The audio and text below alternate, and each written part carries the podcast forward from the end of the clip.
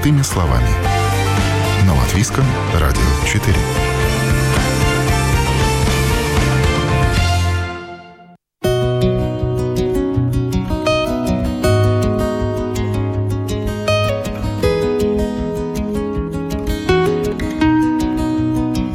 Случалось ли вам получить уведомление из какого-то ведомства и ничего или почти ничего в нем не понять, даром, что написано на родном языке?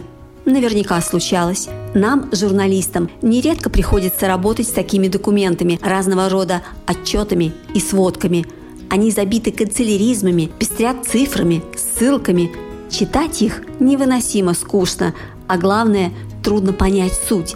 Вот читаешь и думаешь, но почему это снова написано по-чиновничьи? Почему они не могут писать нормальным человеческим языком, просто и понятно? Они действительно не могут. Большинство чиновников таковы. Это проблема международного масштаба, подтверждает руководитель агентства легкого языка Ирина Мельник. Оказывается, в некоторых странах уже существуют организации, где взрослых людей, чиновников, да и не только, учат писать просто и понятно, легким языком.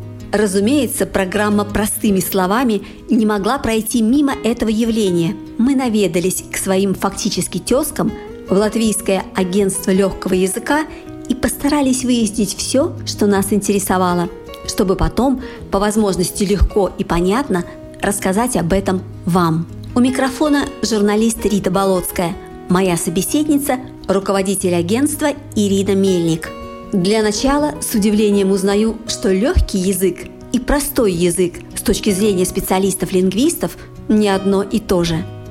Легкий язык работает по своим принципам, и у легкого языка три разных уровня, начиная с самого-самого простого и третий самый сложный. А потом еще есть простой язык, который мы используем, ну, когда мы, например, пересказываем ну, какую-нибудь сложную юридическую тему для людей, которые не информированы о этой сфере.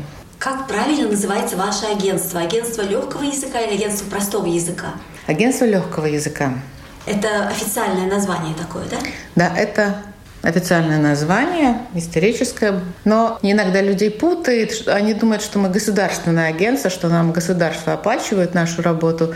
А, но мы на самом деле не государственный сектор, мы организации и работаем на разные проекты, и у нас очень много разных сфер, в которых мы работаем. Мы и обучение делаем, и консультации, и также мы представляем интересы этих людей, которым нужен легкий язык. Но мы работаем и с простым языком, потому что это две параллельные формы, которые нужны, каждая в своем месте, в свой раз. А сколько в обществе людей, которым нужен этот легкий язык? Каков процент нуждающихся?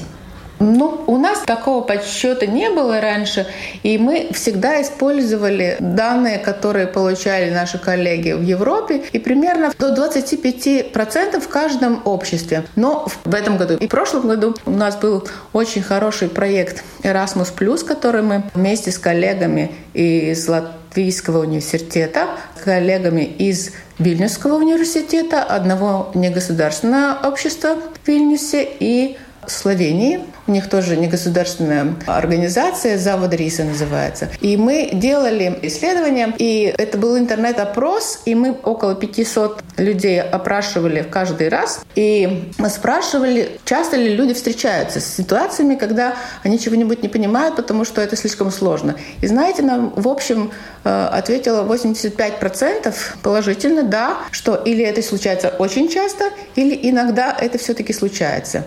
Я думаю, что эта ситуация нам знакома всем. Ну, например, когда мы получаем от налоговой инспекции письмо, тогда мы нуждаемся в легком или в простом языке, чтобы понять, что же там нам написано. Потому что, ну, написано по закону все, очень официально, используя всякие такую терминологию, которой мы э, каждый день не пользуемся. Поэтому нам это сложно.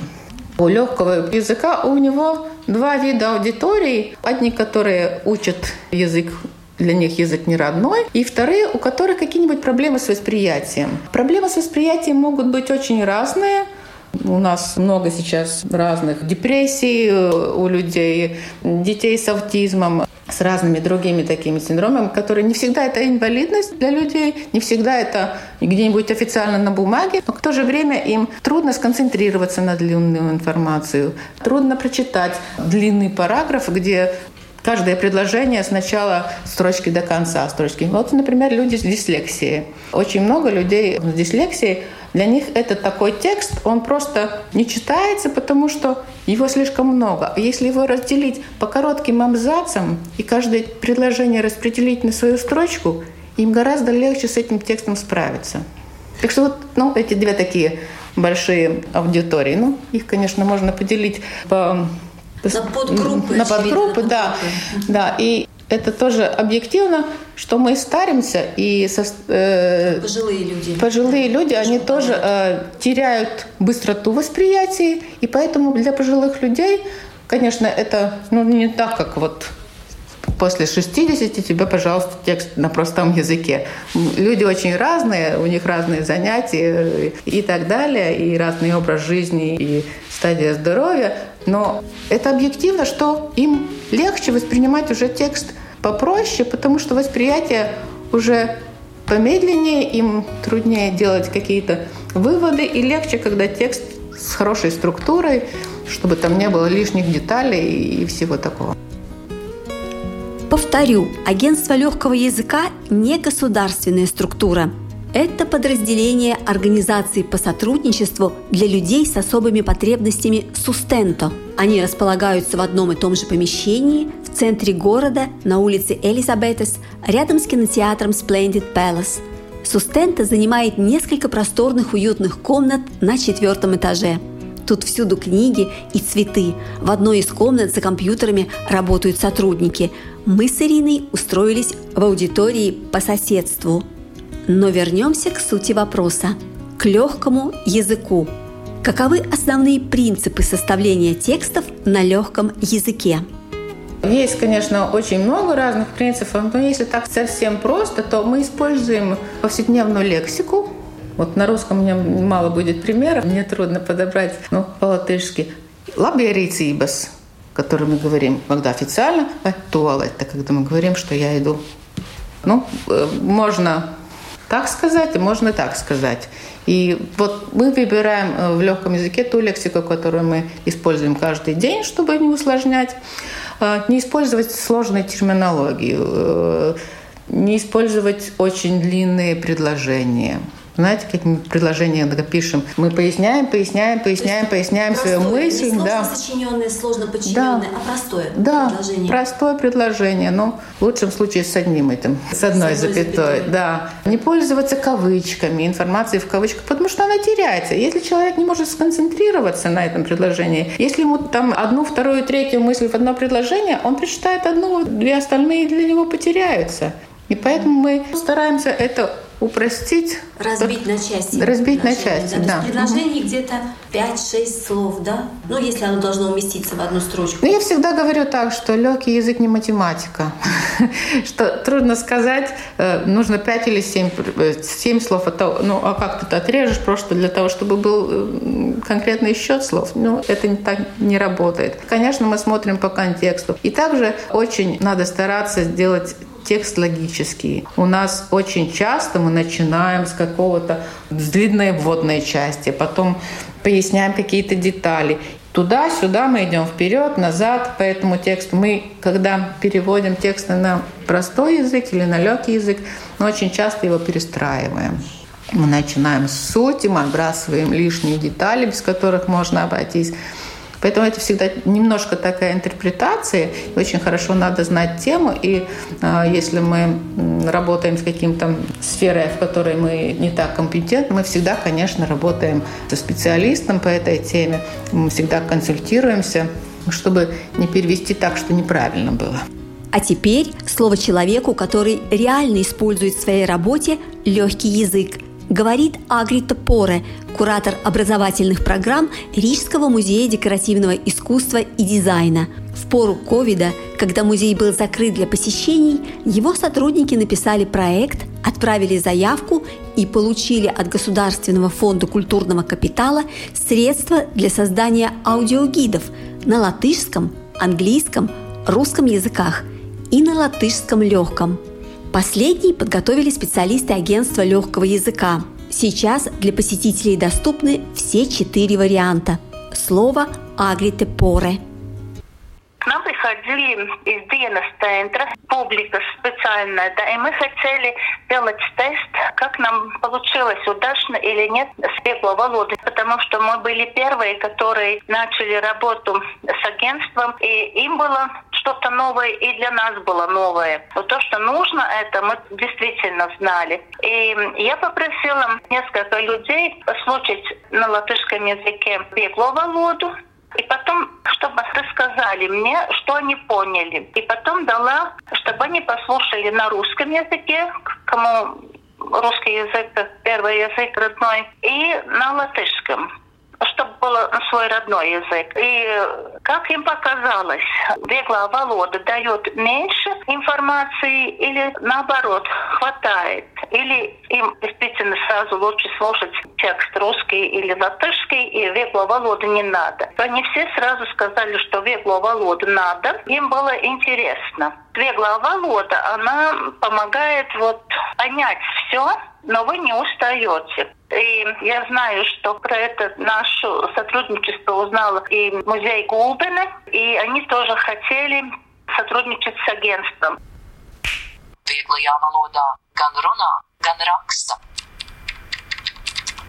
Конкретный пример. Самое начало аудиогида Музея декоративного искусства и дизайна. Первый абзац. Обычный вариант.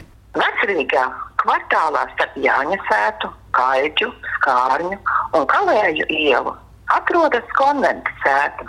Tās dienvidrietumu malā, Skārņu ielā, uz 800 gadu seniem pamatiem stāv kādreizējās svētā jūra baznīcas ēka. Senākā saglabājusies mūra celtne Rīgā. Šodien tā ir dekoratīvās mākslas un dizaina muzeja mājvieta. А теперь тот же абзац легким языком. Dekoratīvās mākslas un dizaina muzejs atrodas vecā mūra ēkā Vecrīgā. Tā ir visvecākā mūra ēka Rīgā. Те, кто знают латышский, разницу наверняка уловили. Для тех, кто еще не очень хорошо знают, уточняю. В том варианте, что на легком языке, нет названий улиц, окружающих музей, и не упоминается тот факт, что в XIII веке и позже на месте нынешнего музея стояла церковь Святого Георгия. В легком варианте буквально два предложения. Музей находится в Старой Риге, в старейшем каменном здании города. Все. Второй абзац аудиогида. Обычный вариант. Pilsēta Gaišās krāsas dēļ to iedēvēja par balto akmeņu pili. Rakstītajos vēstures avotos Ordeņa pils kapela pirmo reizi minēta Livonijas Ingriķa хроникā 1209. gadā. Тот же абзац легким языком. Kādreiz šī ēka bija daļa no Zobiņbrāļu ordeņa pils. Tajā atradās pils kapela. Pils kapela bija pils iemītnieku lūkšanu vieta. Pirmās ziņas par pils kapelu var atrast Livonijas Indriķa хроникā 13. gadsimta pašā sākumā. Здесь, в том варианте, что на легком языке, нет информации про строительный материал – светлый доломит с берегов Даугавы, из которого в средние века было возведено здание. Не упоминается и название «белокаменный замок», дошедшее до нас из средних веков. Зато есть объяснение термина «капелла» – часовня, место для молитв и так далее, по тем же принципам. Vieglajā valodā gan runā, gan raksta. Я читала информацию о вас, ну, заранее, когда готовилась к интервью, и прочитала, что вы собирались подготовить руководство по использованию легкого языка и создать учебный курс для переводов на легкий язык. Вам удалось это сделать? Руководство и учебный курс? Или пока нет? Мы сделали учебный курс. э, Это было в проекте, о котором я уже вам упоминала, э, Erasmus+. У нас были коллеги из Латвийского университета со своей экспертизой, потому что, конечно, очень э, важно знать хорошо латышский язык, ну, в основном там филолог нужен. И мы сделали руководством. Его издала Латвийс университет Апгац, по-моему, он называется. Mm-hmm. Да? Он в электронной форме доступен. И этой весной прошел, э, прошло первое обучение э, как C-курс в Латвийском университете, где больше 20 человек в течение по-моему, даже двух месяцев работали. Мы подготовили видеолекции. Они могли себе в удобное время посмотреть эту видеолекцию. Там надо было отвечать в конце на вопросы. Потом у нас были семинары, мы проводили. Онлайн-семинары эти были. И в конце они работали каждый над своим переводом на простом языке. И, кстати, переводы были очень интересные, начиная с разных сфер юридических и кончая даже литературой. Мы работали с одной группой над э, литературными переводами. И потом, как, как у каждого курса, у нас был зачет в конце. И они защищали свою работу и отвечали на наши вопросы. Так что это было довольно такое серьезное обучение. И впервые в Латвии такое.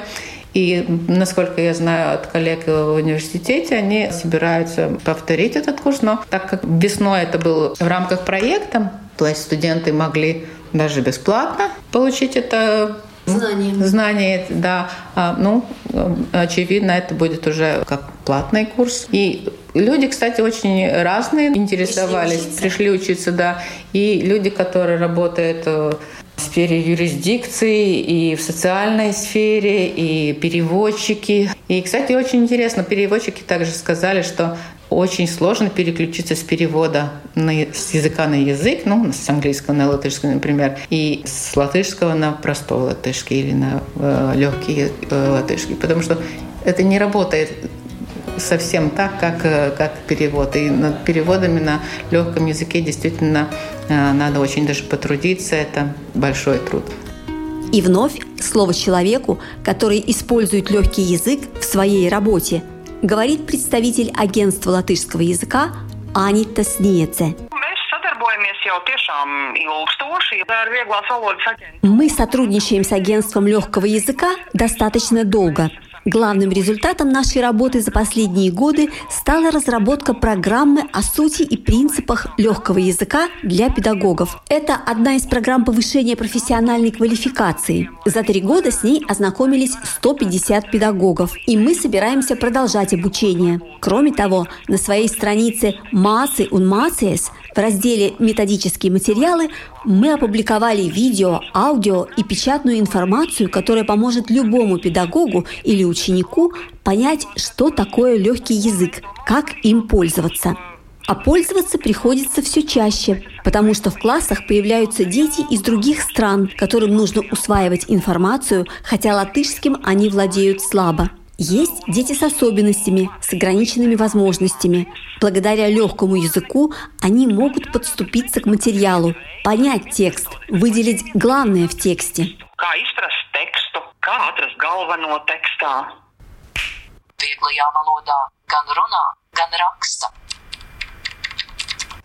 А чиновники учились у вас, приходили?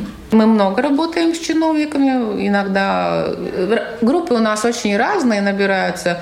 Э, когда мы с государственной канцелярией работали, мы пять или шесть групп обучили коммуникаторов, которые работают в учреждениях в разных сферах. Ну, в общем, разные ведомства. Разные, Ra- разные ведомства, да, к нам обращаются. Например, сейчас мы э, собираемся проводить обучение Сатверсмес tiesa, Конституциональный суд. Конституциональный суд тоже обратился к нам. Кстати, они обратились к студентам в этом году, и они сделали большое исследование по тому, как у них физическая доступность, и к тому же они сделали такой комплекс, заказали такой комплекс, чтобы мы также посмотрели об информационной доступности, и мы посмотрели их домашнюю страничку, сделали свое заключение, и после этого они готовы учиться легкому языку, чтобы уметь подготавливать для всех э, доступную информацию. Но, конечно, не по всем вопросам, но по тем, по которым самый большой интерес людей. Казалось бы, всего-то учить говорить проще, чтобы люди понимали. Это оказывается проблемой.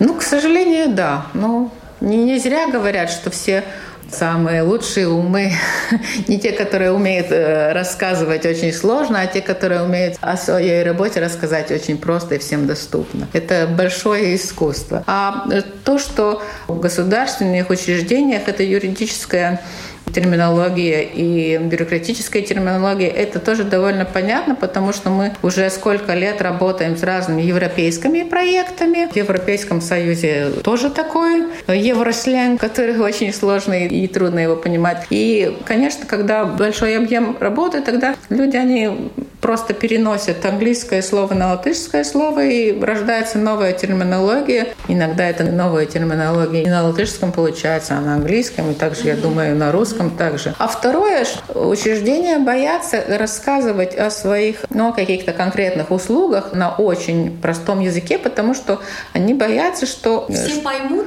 Это нет, нет даже. Они боятся того, что будут потом судебные процессы, в которых им скажут, что вот, вот вы нам не объяснили вы нам не сказали в этих деталях, и поэтому они очень строго держатся этих э, юридических терминов, законов, чтобы потом, если дойдет до суда, вот мы все сказали.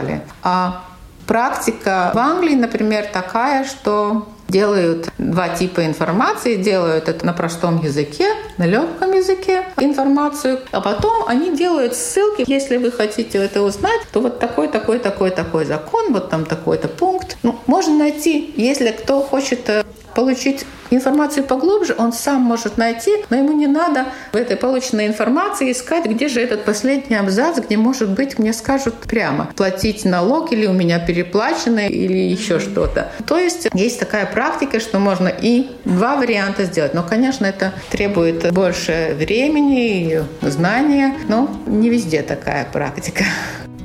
По словам Ирины Мельник, несколько лет назад в Евросоюзе появилась тенденция иметь рубрику «Простыми словами» или же легкими словами на сайте каждого министерства и ведомства. Латвия не осталась в стороне. Ряд министерств и несколько департаментов Рижской думы завели на своих интернет-страницах раздел «Viegli lasит». Правда, с наполнением там проблемы. Пока есть лишь общая информация о проводимой работе, конкретики нет – Зато журналисты продвинулись гораздо дальше. Каждый день в 9 часов вечера на Латвии с радио 1 звучат новости, написанные легким языком. Все выпуски «Ziņas vieglая valoda» выложены на сайте lsm.lv. Можно слушать и читать. Слово редактору службы новостей, журналисту Лаурису Звейниксу, который несколько лет работает с этими новостями наш разговорный язык стал таким сложным, он насыщен такими словами и конструкциями, что наши новости сейчас, которые мы потребляем каждый день, они ужасно сложные. Это все тот язык, который употребляют политики, чиновники. Чтобы не говорить прямо, они говорят что такое туманное. И вот у нас появился новый продукт новости на легком языке. Они по существу те же самые новости по сложности, какие мы читали в 90-е годы. И через то, что у нас на радио появляются новости на легком языке, мы можем как-то подействовать на свои классические новости, чтобы они тоже стали более-менее легкими, чтобы люди их могли понять. Кажется, у нас новость на легком языке идут 4 года, если не ошибаюсь. За эти 4 года я сейчас начинаю замечать, что коллеги обычные новости начинают редактировать попроще. Значит, есть результат. И это очень позитивно. И у нас создается еще словарь для редакторов новостей, чтобы быстро найти эти простые слова на эти стандартные фразы, которые звучат от чиновников и, и политиков. Небольшой словарь, который дополняется, который позволяет заменять эти сложные слова теми, которые люди понимают.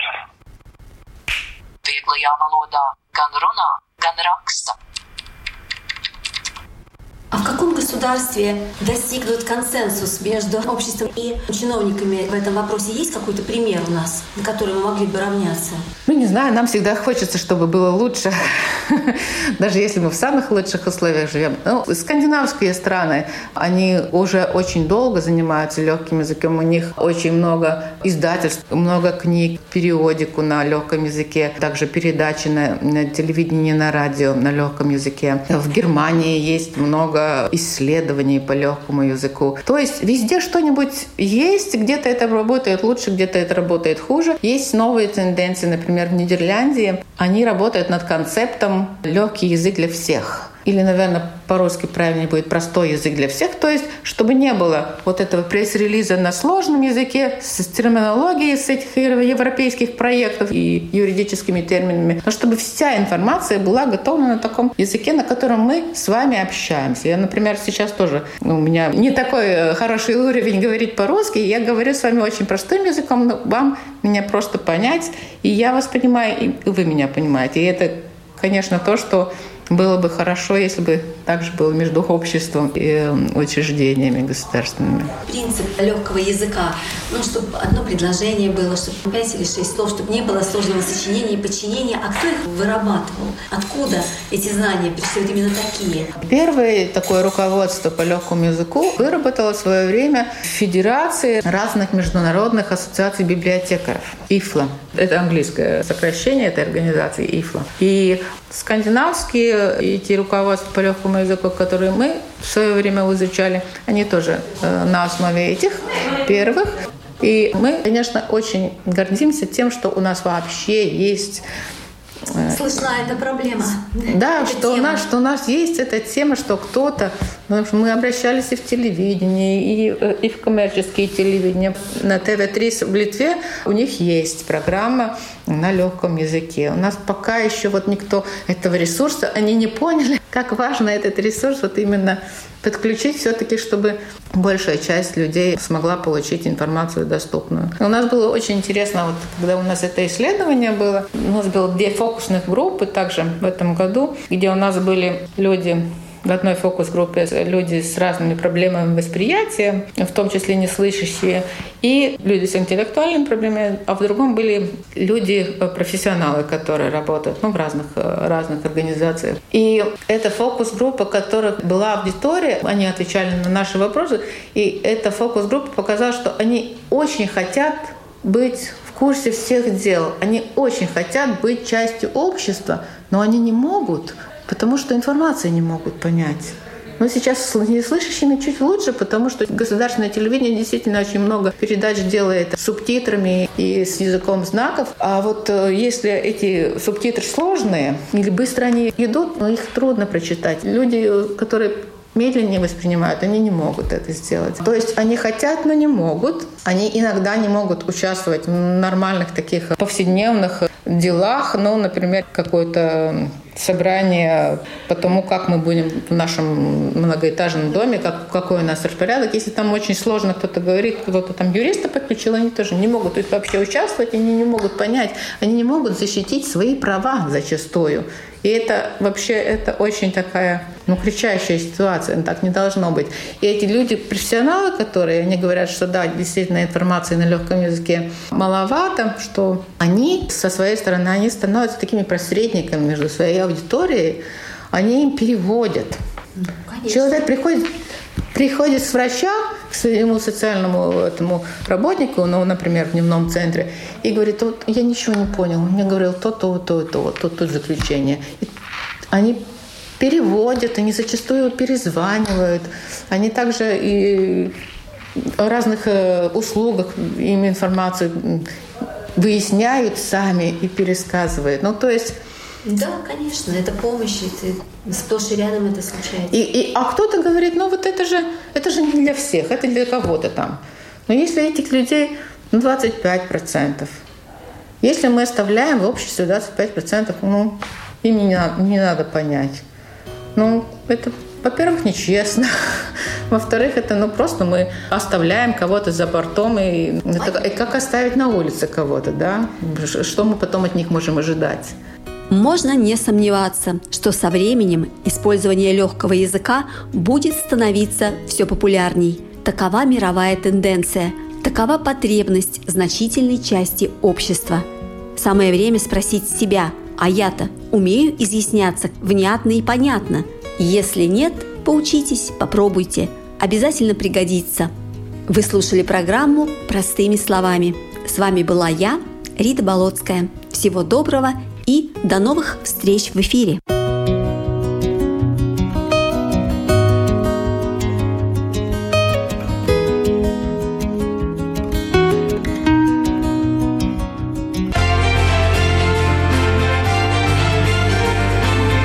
О новом, непонятном, важном. Простыми словами. На Латвийском радио 4.